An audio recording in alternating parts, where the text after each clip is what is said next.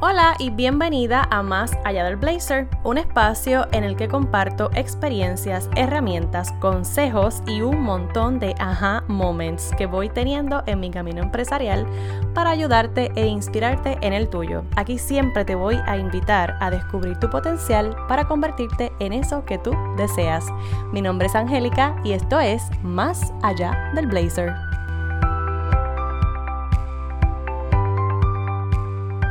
Hola, conectada contigo aquí nuevamente para compartirte las otras cinco lecciones de todo este proceso en el que Puerto Rico está ¿verdad? pasando hace ya más de 15 días. Y estas lecciones pues quiero que las anotes porque son lecciones que puedes relacionar muy fácilmente con el proceso de emprender. Ya yo las he vivido, ya yo las he tenido de algunas todavía, al parecer la vida dice que todavía no he aprendido algo y me las vuelve a presentar, pero hay otras de ellas que las pasé con A ⁇ y por eso te las quiero compartir para que tú también las reflexiones y puedas decidir, ¿verdad?, qué acciones tomar en caso de que puedas evitar cometer los mismos errores que en algún momento yo cometí o desconocer cosas que yo ahora conozco y que las puedes usar a tu favor. Mira, la primera de estas lecciones que me ha enseñado este proceso es que hay que tener bien definidos cuáles son esos recursos que tú necesitas para trabajar, ¿no? En este caso, pues si tomamos la emergencia de ejemplo, es importante que tengamos ya una lista de los teléfonos de emergencia, de quiénes son las personas, de qué herramientas o materiales necesitamos tener a la mano el momento en que activemos algún plan de emergencia, si estamos en una oficina, cuál va a ser la, el plan que vamos a, a tomar, si estamos en nuestra casa, si estamos con los nenes, si estamos en familia,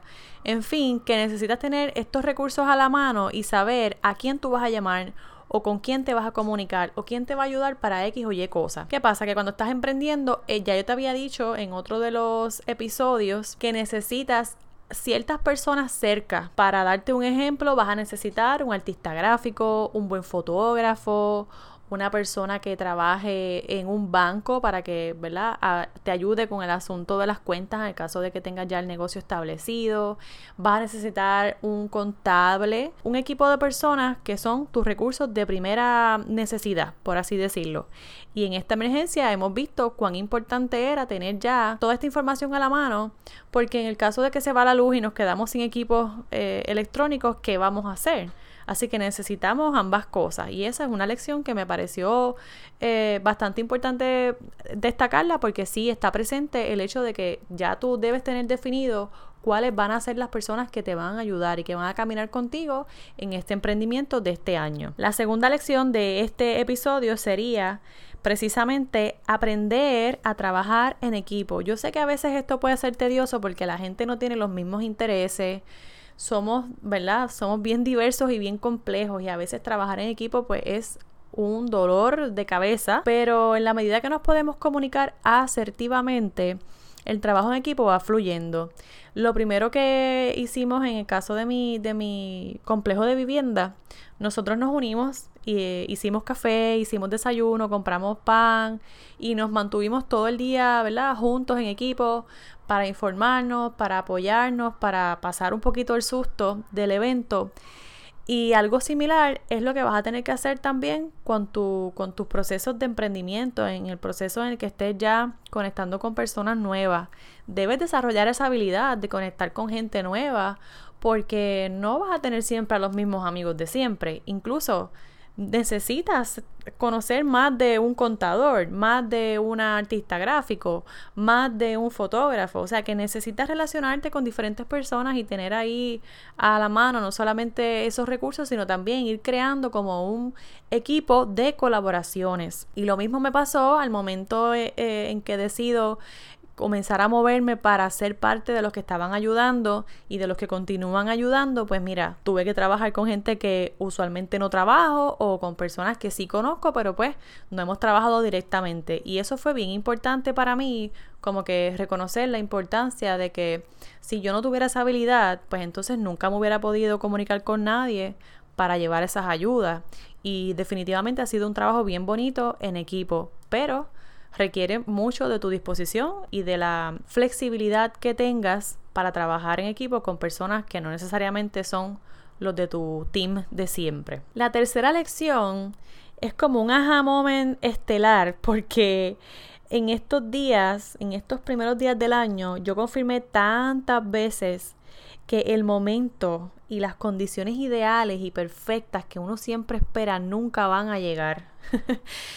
Cuando usualmente se resuelve algo es porque ya la próxima situación está o definiéndose o definida y lista para venir a preguntarte qué vas a hacer. Así que este proceso me ha enseñado a ver cómo es que tú tienes que estar accionando constantemente, estratégicamente, y claro está, eh, viendo, ¿no? ¿Qué te conviene? ¿Qué te beneficia? ¿Cómo te aporta? ¿Qué acciones te van a ayudar a acercarte un poco a la meta? Y con esto pasó exactamente lo mismo. Todos los días era una sorpresa, todos los días ha sido, ¿verdad? Eh, como esperar a ver qué sucede. Sin embargo, hay que continuar. Y continuamos, pero siempre alertas de el momento puede cambiar o el plan puede cambiar o, qué, o cómo lo vamos a hacer para poder continuar dentro de lo que pueda estar pasando. Así que esa lección es bien importante. El momento y las condiciones perfectas nunca van a existir. Así que tienes que moverte estratégicamente y tomar acción para que puedas definir, ¿verdad? Ese camino y esas decisiones que vas a seguir tomando hacia tu meta. La cuarta lección, y esta ya te la había compartido en mi cuenta de Instagram, y es que menos es más.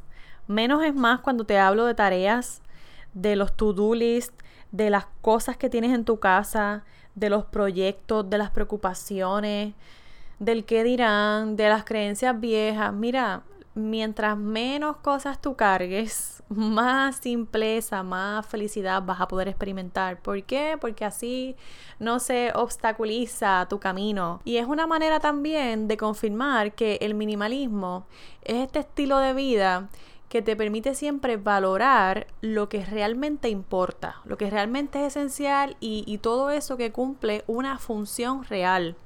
No solamente en tu vida, sino en tus espacios, en tu emprendimiento, en las cosas que tú realmente quieres hacer. So, en el emprendimiento es bien importante que tú puedas discernir con qué te quieres quedar y con qué no. Y eso incluye personas, recursos, planes, ideas que tú dices como que, ay, esto estaría súper brutal, pero a lo mejor, mira, hay tres ideas más que son con las que tú puedes trabajar realmente, que sean rentables y que les puedas sacar verdadero provecho. Así que esta parte fue para mí como, ok, qué bueno que tenía mis espacios en orden, que yo estaba en orden y eso de alguna manera fue lo que me permitió también accionar de la manera en que lo pude hacer. Y la lección número 5, pero no la menos importante, de hecho para mí pienso que esta es una de las más esenciales y de las más lindas lecciones que nos ha dado esto, y es vivir aquí y ahora. Y por supuesto, para eso necesitas ser agradecido, practicar la gratitud, mirar a tu alrededor y decir, wow, tengo un cuarto tengo un espacio seguro, tengo una cama rica, calientita, eh, tengo comida, tengo un vehículo, tengo un baño en el que me puedo bañar con agua calientita. En fin, es cuestión de ir encontrando cada cosa, por más mínima que sea, y agradecer por eso. ¿Por qué? Porque eso te pone en el contexto de concentrarte en todo lo que tienes y no en lo, en lo, que te falta, que eso es lo que usualmente pensamos y, tendemos a hacer. Pero yo que lo, que lo vengo practicando y que de hecho tengo hasta una cajita donde voy echando papelitos con los momentos más importantes de cada día y anotando ahí cosas importantes que me pasan positivas, pues ahí es, donde me doy cuenta y cuando me entra la quejadera, vuelvo y me pongo en contexto. Hello, no te, o sea, ¿de qué te quejas? Cuando hay personas ahora mismo que están durmiendo en unas casetas súper incómodos padeciendo un montón de incomodidades, de hambre quizás, y estamos haciendo todo lo posible, ¿verdad?, por ayudar a las personas que están sufriendo las consecuencias de todos los eventos que hemos tenido, pero aún así no es algo que se resuelve de un día para otro. Y el hecho de tú poder decir, ok, aquí y ahora yo estoy bien, estoy a salvo, tengo mi familia, no pasó nada y puedo, estoy en las condiciones de poder ayudar a otros, eso es maravilloso. Y por eso pienso que es una de las lecciones más importantes porque estamos en automático. Y esto lo confirmé cuando me reuní con los vecinos, que hubo vecinos que me dijeron que no sabían que yo vivía aquí en este complejo hace más de dos años. O sea que no sé cuál de, los dos estábamos más desconectados, si ellos o yo. pero definitivamente me dio también como este aha moment de que, wow, pues estamos bien desconectados, porque si no nos habíamos visto en, en todo este tiempo, es porque algo, algo tenemos que hacer para conectarnos, para, para buscar la manera de confraternizar un poquito más y conectar más con la gente. Y pienso que esa es una de las lecciones más duras, pero, pero la más importante que tenemos que llevarnos de todo esto. Vivir siempre el ahora, practicando hábitos y rutinas que nos ayuden a mantener un bienestar integral. Y más allá de decirlo y pregonarlo, vivirlo, vivirlo. Si tú eres fan de la meditación, pues vívela, practícala. Si tú eres fan de, de los espacios de silencio, pues practícalo, vívelo. Y yo creo que por ahí es que tenemos que empezar, ¿verdad? A darle ahora continuidad al resto de los planes que tengamos para el año. Empezar a vivir lo que pregonamos y, antes de pregonarlo, como que pasar por la experiencia y darnos la oportunidad de tener nosotros mismos un, aprendizaje antes de tratar de, compartirlo con, nadie más. Para mí ha sido, como te dije, bien bonito ir eh, recogiendo un poquito de, de todas las cosas que he visto, recolectando cada lección y la sigo viendo. Me va a encantar saber cuáles han sido tus lecciones, tus aprendizajes de todo este proceso. Como siempre te digo, eh, nutre tu, tu bienestar, tu conciencia con información que te ayude a avanzar y a ser mejor. Sé selectiva y claro está, practica todas esas rutinas y todos esos hábitos que te ayuden a lograr estar en un mejor lugar, a descubrir ese potencial que yo sé que tú tienes y que todos tenemos. Con ese mensaje pues ya me voy despidiendo. Te recuerdo que ya vamos cogiéndole otra vez el piso a la normalidad. Tengo servicios disponibles, ya estamos comenzando con las llamadas de evaluación, mentorías para emprender un proyecto, para darle estructura a tus ideas, para poner en orden todo lo que llevas por ahí haciendo pero sin un sentido, sin una estrategia, para prepararte como conferenciante, en fin, déjame saber cómo te puedo ayudar y con la asesoría de imagen igual. La asesoría de imagen es virtual, la mentoría puede ser virtual y puede ser presencial.